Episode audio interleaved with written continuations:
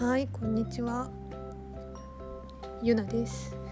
えー今回はユナメンタリズムの3回目自尊心を高める方法を、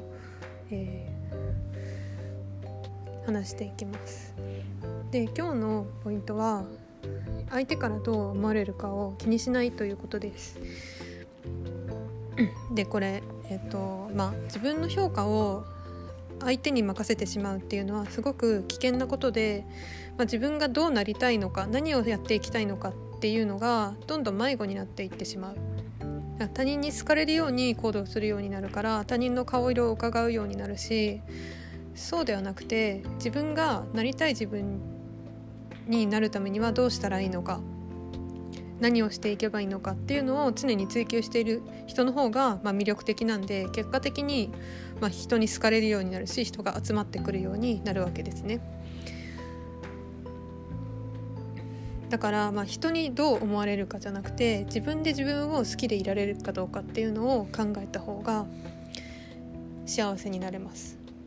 まあ、特に、まあ、10代の若い方とかはあの他人からどう思われるのかっていうのをすごい気にする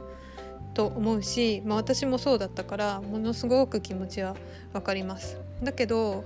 その人からの評価を気にし続けて、まあ、日々を過ごしていったところで自分は幸せになれないし自分で一番自分を大事にしてあげないと誰が大事にするんだっていうふうに考えながら毎日を過ごしていると、ま、やっぱり一番の自分の味方は自分、まあ、これあの前回も話したんですが自分の一番の味方は自分だし自分で自分のことを一番考えてあげてどうなりたいのかなっていうのを考えていくと健やかに毎日を過ごせます。はい、え今日ちょっと短いですが、えーユナメンタリズムの3回目これで終わります。また次回も聞いてね。バイバイ。